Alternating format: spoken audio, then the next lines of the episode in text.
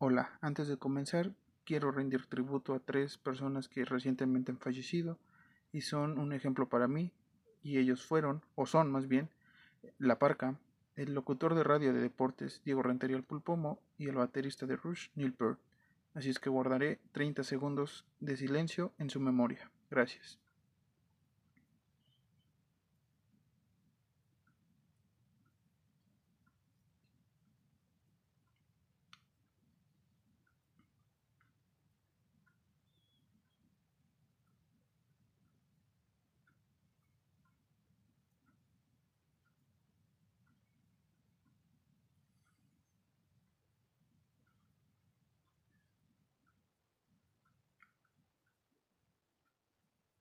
Muchas gracias a los tres y comenzamos este podcast. Señoras y señores, los señores Alan y Marcos piensan que sería injusto presentarles este audio sin primero hacerles una advertencia. Lo que van a oír es un podcast de cine de terror, dos sujetos hablando que pretenden ser nerds del terror, sin pensar para nada si lo que dicen tiene coherencia. Son los dos tipos más extraños, pues no son críticos, solo fanáticos. Creen saber todo y tal vez así lo sea. Pero todas las opiniones serán respetadas.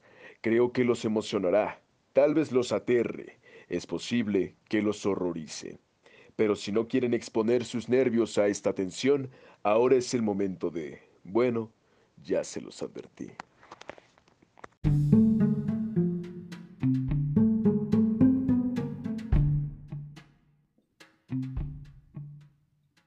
Monstruos lucha, cuide de convertirse a su vez en monstruo. Cuando miras largo tiempo a un abismo, el abismo también mira dentro de ti. Frederick Nietzsche. ¿Qué tal? Muy buenas noches y bienvenidos sean una vez más a Horror Nights. Hoy entramos eh, de nuevo en la enciclopedia Horror Nights y hoy presentamos la historia del cine de terror, parte 2, el cine mudo. Me encuentro feliz, como siempre, con eh, el Mefistófeles de mi amado cine de terror, Marquitos Harris. Marcos Harris, ¿cómo estás? Muy bien, mi estimado Caligari de Pacotilla. ¿Cómo estás? Mi querido bien, aquí. Alancito Cedillo, ¿cómo estás? Todo bien, Marquitos, disfrutando de, esta la velada. De esta velada, de esta velada que, que nos, valiendo verga, estamos empezando muy tarde. Hoy empezamos eh, mucho más tarde porque la neta me vale verga. ay, ay, ay. Es un chiste local, ¿eh? No, no, no se, no se saquen de cuadro. Sí, sí, sí, no se descuadren. Pero bueno, eh, Marquitos, sí, ¿podrías decirle eh, a nuestra bella audiencia, digo, ya dijimos eh, de lo que vamos a hablar, pero podrías decirle a nuestra bella audiencia más o menos... Eh, ¿Una hipnosis? Sí, ¿qué etapas abordaremos? Claro que sí, Alan. Este, hoy, como ya lo dijo Alan, vamos a hablar un poco del cine mudo. Y precisamente en el cine de terror, no se vayan aquí a los especialistas de terror a, parar de uñas, ¿no? Porque nada más vamos, a, digo al cine en general, porque vamos a hablar solo de terror en esta ocasión obviamente en el cine mudo. Vamos a abarcar eh, desde ahí por, Francia, después de que eh, Lumière sacara varias películas, como lo mencionamos en el anterior episodio de la enciclopedia, que más vale que vayan a darle un vistazo para estar en sintonía. Esta vez vamos a tratar Francia y Alemania con su expresionismo al inicio. No, no se vayan a, a ¿Cómo se llama? ofender, les digo, porque no vamos a hablar tal cual como críticos de cine. Recuerden que aquí somos fanáticos. Esta es una manera de, impulsarlos a ustedes a que se acerquen al cine de terror de otros ámbitos, Alan. Así es, Marquitos, vamos a, dar un pequeño un pequeño repaso a ciertas cosas de tanto Francia como Alemania, como bien lo mencionaste. Entonces, si en estos pequeños eh, resúmenes que Marcos y yo hicimos se nos va alguna película o se nos va algún autor, no nos crucifiquen y no digan, ah, qué pendejo, les faltó este, porque es una pasada como que a escueto modo de, de, lo que era el cine mudo de terror. Sí, y tampoco nos digan si es expresionismo o no sé qué, o sea, nosotros vamos a hablar sobre las películas este, que, que hemos investigado, que hemos adquirido por el paso de los años que hemos estado en esto del cine de terror. Se nos van a ir muchas cosas, obviamente, muchas cosas, pero pues queremos hacerlo más reducido estos capítulos para que no sean tan tediosos, ¿o no, Alan? Así es, Marquitos, para que no les aburra tanto. Sí, sí, sí, porque es una enciclopedia, mucha gente no le gusta investigar, ¿no? Lo que deberían de hacer. Exactamente, si muchos de ustedes eh, dicen como, pues a mí sí me interesa saber sobre el cine de terror, pero la neta me da mucha flojera, para eso estamos Marquitos y yo, para investigarles y, y- y- y explicarles. O, o no, que les dé flojera, también tal vez no tienen el tiempo suficiente para, este, no sé, eh, trabajando o en escuela, entonces mejor Ah, oigan claro. a, a dos idiotas, ajá, algo más. Preparando un, un, un, un tiroteo en Monterrey, entonces... No, no, no, ese, ese estuvo, ah, caray. Em, ¿Sabes qué es lo peor? ¿Qué? Que el reciente fue en Torreón, no en Monterrey, que es estúpido. Pero pues este. Hacemos chistes así, ¿eh? Así es que tampoco se levanten de uñas. Una disculpa si se ofendieron de una vez, porque luego vamos a hacer este, tendencia por ahí. Eh, ¿Pero qué Sí. estábamos, Alan? Eh, ¿En qué estábamos? Bueno, Marquitos, eh, ¿te figura, te parece, te, te embona a si empiezo con Francia? Con- Sí, claro, ya te iba a decir algo, pero sí, empieza con Francia. Muy bien, Marquitos. Digo, eh, remojar el Y pues te voy a leer es- este pequeño, a escueto modo, como dijimos, Ajá, recordar eso, sobre lo que fue los inicios del cine mudo, ok, del terror. venga. La mira, la primera cinta considerada de terror fue La Mansión del Diablo, Ok, dirigida e ideada por Georges Méliès, no sé eh, si lo pronuncio mal, díganme por favor. ah, sí, otra, otra aclaración, Alan. No sabemos hablar ni tanto alemán ni francés, no estén fregando. Hacemos, No, hacemos lo mejor posible por ustedes, muchachos. Una disculpa si no lo hacemos de, de la mejor manera. Así es. Que fue estrenada el 24 de diciembre de 1896 en Mira. París. En plena na- pre- prenavidad, Exactamente. Nochebuena, Nochebuena, o Bonaito, no sé cómo le llaman, Bonais, Antes, antes, como dicen en Francia, antes de que naciera el niñito Jesús. tal cual. Antes Tal que naciera el niñito Jesús, estrena- estrenaron esta película. Le Petit, Le Petit Salvatore, ¿no? Salvatore es, es- es- es italiano, güey. Ah, verga. Hoy estoy mal, hoy estoy mal, güey. Ay, valiendo verga contigo, güey. La neta vale verga, hoy estoy mal, güey. Sí, ya, ya, Ok, ya quitemos esa palabra de, de, de sí, nuestra... ya, ya, ya. Queda prohibida, güey. Sí, Hoy, ya. ya. Bueno, ok. Esta película fue un parteaguas a todo lo que fue eh, el cine de terror posterior. Ujú. Durante esta época del cine, Francia se posicionó como la mayor realizadora de antecedentes del género, Marquitos. Ok. Que eso es muy importante. Ujú, Sí, sí. Eh, ¿qué más? Ah, ok. Louis Lumière realiza en 1897 L'Esquelette Hollyx. Ah, caray. ¿Y eso qué es, Alan? Es este, el esqueleto, algo. De obsidiana, ¿no? El esqueleto de obsidiana. El esqueleto con, joyas. No, no es cierto, no sé. Después, después Méliès, además de la ya mencionada Mansión del Diablo, dirigió El Diablo en el Convento en 1899 y El Diablo Negro en 1905. O sea, a este compa le gustaba mucho el Diablo. Se ve, los franceses así están, ches locos. O sea, en, en- en- especial, eh, Georges Méliès sí como que sí tenía su cierta fijación con... A todas mis películas le voy a poner algo con el Diablo. Pero igual estaba chido, güey, porque fue, te digo, fue, de- tú, tú- tú lo sabes muy bien, los cimientos de, del cine de terror. Sí, Entonces, de alguna forma, eh, como fue llegando el cine de terror, tenían que sacar de cuadro a la gente. O sea, no era como que, voy a hacer una película de terror y le voy a poner la casa maldita. que estaba embrujada. Ajá, sino tenía que ser algo que choqueara, que Sí, choqueaba a la gente. Diablo.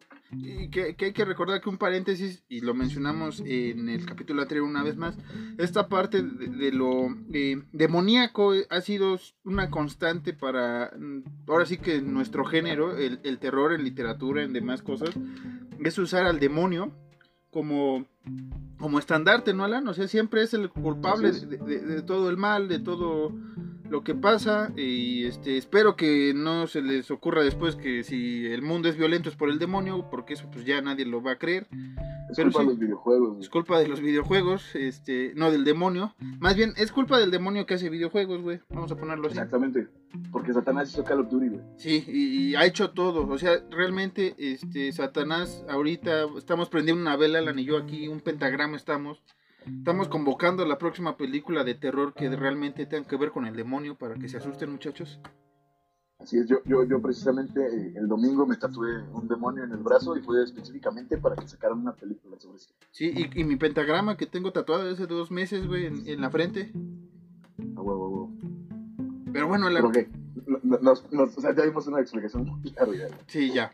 Porque el demonio es malo y punto. Sí, sí, sí. El demonio es malo y es chido. Punto. La pionera en cine, que, que fue hecho, o sea, la pionera del, del cine hecho por mujeres, Marquitos, Sí, para que vean. fue Alice Guy. Ella es la responsable de la película Faust et Mephistopheles de 1903. Ujú. Y luego Gastón Bell, te digo, no sé si es Bell o Belle, Vele, yo creo. creo que sí es Belle, ¿no? Sí, es como, A este car... Ajá, como la, la bella y la bestia, güey. Es Vele. dejémoslo en Belle. Síguele. A este carnal se le atribuye eh, La Peine du Talion, que fue en 1906. Ok. Después, eh, el español aragonés, segundo de Chomón. ¿De qué? ¿De, de Chumoy? No, de Chomón. Ah, ok. Chomón, C-H-O-M-O, tilde la O-N. Chomón. Chomón. Ok. Quiso Eh, Chomón. Ya soy segundo de Chomón, tío, y... Hostias, que me vale verga entonces. Ah, no, ya. Ya, ya, güey. Ya esa palabra ya fue muy usada Sí, prohibida, prohibida. hoy. Ya, nene. Hoy sí. Si no le hablo al presidente, güey, que, para que te venga a regañar. Eh, voy a, a decirte. No, ya. Ok, bueno, este compa, este compa, este segundo de Chomón, realiza La Casa Encantada en 1907. Ujú. Satán se divierte, igual en 1907. Eh, Y El. Hotel Eléctrico en 1908. Digo, tiene otras películas, pero te digo, estas son como que, por decirlo de alguna forma, las más importantes que tiene este carnal. Ajá. Oye, de casualidad, ¿estas se pueden encontrar de alguna manera? Te soy sincero, Marquitos, no me he dado la tarea de buscarlas. Oh, ¿qué pasó? Pero yo supongo que sí. Sí, es que El internet, el internet es muy vasto y si sabes buscar bien palabras claves, algo así debe de estar. Sí, este, pero ya ves que también hay, hay broncas luego que no se encuentran o, o- o se perdieron también muchos en, en archivos, se- ya no se volvieron a, a encontrar. Hay que recalcar eso, entonces no, de esta precisamente de esta época francesa eh, del cine mudo de terror tal vez no sea muy fácil de conseguir. Tal vez muchos piensen que Alan está inventando nombres y personajes y X, oye, pero existieron. Debe de haber un registro, pero es casi imposible poderlas localizar, ya les digo, porque ya ahorita ya es muy complicado restaurarlas o se perdieron en algún incendio o alguien X, oye, ya sabes que eso pasa en el cine de antaño, muchas cosas se perdieron y así estamos. Cine. Sí, des- de- desafortunadamente eh, podría casi asegurarte que muchas de las películas que te estoy diciendo ya solo sean archivos, o sea, ah, o sea archivos en libros, no, no estamos seguros de que existan las los filmes originales o que se puedan encontrar. Pero igual si nos damos a la tarea, pues a lo mejor sí, sí encontramos alguno que otro. Y, y un día vamos a hacer un podcast eh, mudo, obviamente, pues hay que rendirle un tributo a las películas y entonces ya les daremos nuestra reseña ahí en ese, Nuestra Especial. reseña muda. nuestra reseña muda. Sígala. Al estilo, Chap, al estilo Chaplin. Nada más van a oír esa música. Ah, me acordé de una canción que rato te voy a cantar, por cierto. Ya, ahorita que hiciste esa tonadita. Es- Entonces, todos estos que te dije son Ajá. entre muchos más cortometrajes marquitos que se hicieron en Francia en ese lustro de tiempo, sí, del 1800 al 1900. Sí, que, que hay que recordar que para nosotros en la actualidad son cortometrajes, ¿no? Pero yo creo que en esa época eran pues, eran películas tal cual, no, no, todavía no existía esta, esta división entre cortometraje y largometraje, entonces, Sin mencionar, sin mencionar lo arcaico de las cámaras, lo arcaico de los instrumentos para sí, las grabaciones. sí, pues esta eh, famosa película de la luna, eh, clásica imagen que lanzan el cohete a la luna, ¿no? Y que cae en el ojo. Entonces, e, e, esas escenas son bastante chistosas. Ahorita las vemos muy chistosas, para mucha gente parece aburrida. Para otra gente ha de ser como, ¿qué te gusta? Eh, el santo grial del cine. Así es. Pero hay que disfrutar todo esto. Esto, este estos podcasts, o este podcast más bien se dedica a eso, a, a, que ustedes disfruten el cine de terror desde nuestra perspectiva cotorra y nerd, pero ustedes también se acerquen y vean que no todo es este eh, el CGI, o que del CGI vino antes un güey que se le ocurrió, no sé, jugar con, con los colores que tenían en esa época, digamos colores entre comillas, entre sepia y un café más oscuro y X o Y para proyectarlas, ¿no? Así es, Marquitos. Porque como tú dices, mucha gente ahorita dice como de, ah, ese tipo de cosas se ve bien chafa, se ve bien feo. Y en aquellos tiempos toda la gente era como, no, se ve bien terror, güey. Sí, güey. Sí, cabrón ese pedo. Sí, que, que, ahorita en una parte que yo voy a comentar de la siguiente época que vamos a hablar en Alemania, que te decía fuera de cámara que a mí, todavía, pues así me sacó de cuadro uno que otro ahí, este, efecto ah, o, o, encuadre o como lo quieran llamar, una escena, sí, sí. que dije, ay, güey, pero bueno, Alan, ¿algo más que quieras agregar sobre la bella Francia? Eh... Sobre la la Pat, Pat, esa cosa. Sobre Patrie, este... Bueno, lo último es el último párrafo. Dice, sin embargo, la primera película deliberada de terror fue realizada en 1910 por J. Sir Joey para los Edison Studios, güey. Se trató de nada más y nada menos que Frankenstein. Frankenstein en 1910. Mira, mientras ellos hacían películas, aquí se armaba la revolución, güey. Así es, así es. Pero bueno. Aquí, aquí, en México toda la gente estaba así como de, ¿por qué no tenemos cine de terror? Esa empezó la revolución, pero pues como que se fueron por otro lado, güey, entonces perdimos la batalla. Así es. Marquitos. Sí. Tú, que todo lo sabes y lo que no sabes lo investigas. Eh, ilumíname, ilumíname por favor con nuestra siguiente etapa del cine mudo. Sí, claro que sí, Alan. Este, a mí me toca un poco eh, eh, lo que es Alemania. Como ya dijo Alan, nos quedamos en 1910 para la proyección de Frankenstein. Pues yo me voy a regresar dos años antes, cuando la Selig Polyscope Company eh, produjo una breve adaptación del Dr. Jekyll y Mr. Hyde en, 1908. E, este sí hay registro, no tal cual de la película, Alan, sino hay fotos. Y creo que es como videoclip, bueno, videoclip para nosotros de uno o dos minutos de la historia. Y creo que en, total duraba, si no mal recuerdo, creo que ocho minutos esta película. Eh, y es bastante conocido el póster. Porque, si no mal recuerdo, a ver, déjalo, busco rápido. Este, el póster es, es uno de los clásicos que ves en, en adaptaciones de terror, digamos, en, ¿dónde está? Bueno, no lo encuentro ahorita. ¿Para qué le hacemos a la a la jalada?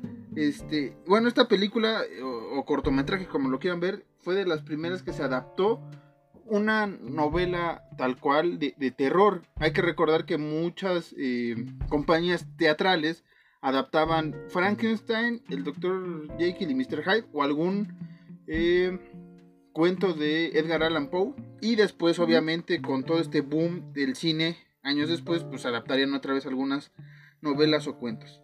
Bueno, eh, después de que Alan dijera básicamente que Frankenstein se estrenó en 1910 y que hace poco restauraron esa película, Alan, no sé si la pudiste ver.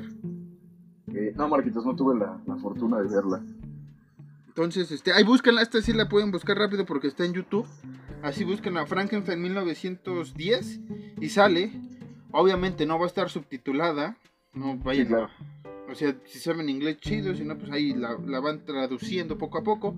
los, los diálogos que ponen en cada escena, ¿no? Hay que recordar que el cine mudo ponían escenas antes. Bueno, textos antes de algunas escenas para explicarte qué pasaba. En esta película hay una escena bastante eh, rara para la época que es, si no mal recuerdo, un cráneo va transformándose, entre comillas, en lo que va a ser Frankenstein. Esta adaptación es muy libre y este, le digo a Alan que eh, esta parte hay una escena donde está roja porque la restauraron en color rojos y se ve bastante pues, surreal esa parte del cráneo va transformándose en un con carne, con músculos y toda esta parte. Sí se ve bastante espeluznante. Para ahorita mí me pasó así la otra vez, la estaba viendo en la noche, me imagino para 1910 cómo se puso la gente cuando lo vio en el cine. Sí, claro, porque recordemos que lo que decíamos ahorita, para a lo mejor para mucha gente ahorita es como de qué efectos tan chafas o qué, es eso, se ve horrible. para mucha gente en ese tiempo era como de, de esto, es el, cine en sí, es, este terror en carne viva. Sí, que lo comentamos rápido el, el capítulo anterior de la enciclopedia, que tal vez el primer indicio de terror es la famosa película del tren, ¿no? Que se grabó y que la gente salió despavorida del cine porque pensaba que el tren venía hacia ellos. Y no, o sea, ahí jugaban un poco. Si con eso tenían miedo, me imagino con estas escenas que se hizo con Frankenstein, cómo, se puso el ambiente. Bueno, después de, de que Edison Studios sacara este Frankenstein de 15 minutos, se había abonado el terreno para que Robert Wiene presentase su obra maestra del expresionismo alemán, El gabinete del doctor Caligari, de 1921. Si no mal recuerdo esta película, sí hay muchos archivos, creo que hasta ya sacó una versión extendida, una cosa así. Y está bastante, bastante chida esa, esa película hay denle una oportunidad al expresionismo alemán en, general, pero esta película creo que cimienta buenas partes de lo que después veríamos en el cine de los 20 y 30. Eh, ¿Qué más les puedo decir? Ah, obviamente, eh, un año después vendría la ópera magna muda de F.W. Murnau, que es Nosferatu, que fue protagonizada por un Max Schreck que no Shrek, ¿eh? no el ogro, sino Shrek, que privó al conde de todo glamour y romanticismo. Aquí es un, un, un, vampiro como debe de ser, ¿no? O sea, no, no, no, brilla con el sol y no este, anda enamorando tiernas jovencitas en los pueblos. Eh, ¿Qué más les puedo decir? Eh, durante esta... Paréntesis, Ajá. Robert Pattinson, te amamos. Entre paréntesis, Robert Pattinson, Alan te ama, yo mm, te saludo. Ahora sí, continúa, Marquitos. Ahora sí, continúa. Este, ¿qué más? Ah, bueno, después de esto de, Nosferatu, vino una gran, gran ola de películas también. Incluso antes, como películas como El Golem, que, es, que es bastante eh, curiosa esa película, Alan, que es sobre eh, un, un, ¿cómo se llama? un pueblo judío que ha sido más, este, pues, por un tirano lo tienen así a, raya. Entonces el rabino eh, se acuerda de que había una brujería por ahí, una magia para darle vida al golem. Entonces ahora el golem es el que hace la devastación hacia los que los traían fritos. Y por mucho tiempo se creía que esto fue como el antecedente para que Hitler hiciera lo que hizo con los eh, judíos, según sacaron más películas como Haxan, que trataba sobre eh, brujas y demonios. Después sacaron un fantasma de la ópera con Lon Shane y padre. Bastante chida esa película. Después sacaron una película que tal vez para la gente de cómics eh, les recuerde algún personaje que es The Man Who Loves o El hombre que ríe siempre. Y estas películas fueron de suma importancia para lo que después vendría siendo los Universal Monsters, para la Hammer, para toda esta época de 1920, para alrededor de los 60, 50. Estas películas que hemos mencionado fueron de suma importancia. Muchas de ellas eh, sí se pueden encontrar en YouTube, como les digo. O luego hay festivales que se jalan esas películas a proyectarlas, ¿no? es. Por ejemplo, eh, Nosferatu hace como tres años, me parece, o cuatro, estuvo en el Festival de Cine Macabro. Y yo tuve la oportunidad de verla en, en, pantalla grande y fue una de las grandes experiencias que he tenido al ver Nosferatu con restaurada y todo. Creo que le aumentaron cinco o ocho minutos más. Bastante, bastante bien. Y creo que así terminaríamos este, este este capítulo de la enciclopedia, Alan. Así es, Marquitos. Como lo dijimos al principio, es eh, algo rápido para no aburrir a la, audiencia. pero además es rápido y es informativo. Sí, Es sí. como que una probada para que ustedes sigan eh, investigando, sigan viendo. Y todas estas películas a lo mejor las ven y dicen como de, ah, ok, sí, está mazo. Pero tómenlas por el lado de que están viendo los antecedentes del cine de terror. Tal cual. Tal cual, sí, o sea, no están eh, viendo una película al momento que salió, sino están viendo cómo empezó el cine, están viendo el, el pináculo del, del cine de terror. Que es muy importante ver esto para entender películas después como eh, El Faro que estábamos hablando tra- tras micrófonos, que Robert Eggers hace una parte muy interesante también de, de recuperar este, este, esta atmósfera que se hacía en este cine mudo. Eh, en el faro hay muchas escenas que depende en el faro de- de- del sonido ambiental y no tanto de los diálogos o de la música dependía también, ¿no? Así es. Entonces sí es muy importante que, que- que vean mínimo, si, si no encuentran las películas francesas que mencionó Alan, sí que, que buscan por ahí Frankenstein, El gabinete del doctor Caligari, eh, El Golem, Nosferatu, eh, Haxan y El fantasma de la ópera, me parece que son de las principales para entender lo que después vendría siendo eh, las películas de los años 20 para adelante. Así Marquitos. Pero bueno, Alan, algo que quieras decir antes de, de irnos otra vez a nuestro sarcófago a dormir. Eh, pues lo que ya te dije, vean las, las películas, vean los antecedentes del cine de terror. Ojo, la mayoría, los que, los que estén disponibles, traten de verlos y traten de verlo desde ese punto de vista. Sí, sí. Eh, este es el antecedente del terror.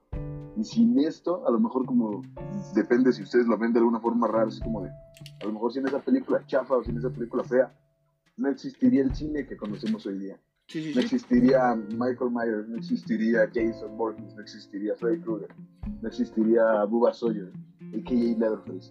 No existirían muchos, eh, muchos eh, psycho killers que existen hoy, no existirían muchos, incluso las películas eh, que abordan mucho los rituales satanistas y que abordan mucho ese tipo de cosas, exorcismos, demonios y eso, tampoco existirían si la gente, tanto en Francia como en Alemania, no se hubieran arriesgado a, a hacer un cine diferente a lo que ya tenía Chaplin y diferentes personas. Sí, sí, que, que- que fue arriesgado para la época, sí. Lo que se agradece eh, en estos tiempos, ¿no? O sea, realmente ver películas como... O sea, vean Frankenstein de 1910. Para mí es una de las películas que me ha impactado. Y Nosferatu, no se diga. Un clásico que después vamos aquí a retomar eh, en las noches de clásicos de Horror Nights. Y este, y denle una oportunidad también a este cine de, terror mudo. O sea, mm, tal vez sí les va a costar trabajo porque están acostumbrados ya a, a los efectos, al sonido y a todo, pero créanme que no hay desperdicio en ver estas películas. Darle un- una vista mínimo para que conozcan de dónde, como dice Alan, de dónde parten grandes eh, asesinos seriales. Dónde salen estas productoras como eh, Blumhouse que se arriesga a sacar cosas distintas o cómo hay eh, eh, directores que obviamente se basaron en películas de los 60 o, o 70 para sacar su universo como James Wan, pero obviamente beben mucho de lo que se hizo en Francia y en Alemania. Sin ellos no estaríamos en este podcast hablando sobre cine de terror, estaríamos hablando sobre, no sé, política u otra cosa. Pero pues aquí estamos. Así es, a lo mejor, a lo mejor mucho, mucha gente de la audiencia ni siquiera tenía idea de que existían los Edison Studios. Exacto. ¿Quién, quién- quién iba a decir ese? Otro dato para pensar en, en- en el elevador, Alan. Así es, Marquitos, es otro dato para pensar en el elevador, güey, Ok. precisamente. Bueno, este, Alan, eh, vas a dar tus redes sociales ahora sí para ya ir cerrando esto y no alargar más nuestra letanía. Claro que sí, Marquitos, también pueden seguir eh, en Instagram como Caballos Ciegos, todo junto. Ajá. Y pues nada más, es la única red que yo ocupo. Sí, ahí está subiendo cosas chidas. También pueden seguir en mi Twitter como arroba marcosharris2. Repito, marcos-harris2, se me olvidó el guion. Y en Twitter e Instagram estamos como Horror Nights-MX. Repito, Horror Nights-MX. Y les recordamos que también, aparte de que estamos aquí en Anchor, ya nos pueden buscar tal cual en Spotify, ya estamos ahí, en la nueva casa, nos extendemos en la mansión, esperemos que estemos mucho tiempo ahí también, demasiado para molestarlos. Así es. Y, y- y creo que no tengo más que decir, Alan, tú. Nada más, Marquitos. No, no hay frase jocosa hoy, así para terminar. Eh, tenía nada preparado. ¿Tú ¿Tienes algo preparado? Claro que sí, Alan. Y, y con esto me despido. Valiendo verga, Alan, ya acabó esto. Adiós. Vamos, nos vamos a despedir así porque nos vale verga. Sí, adiós. Adiós.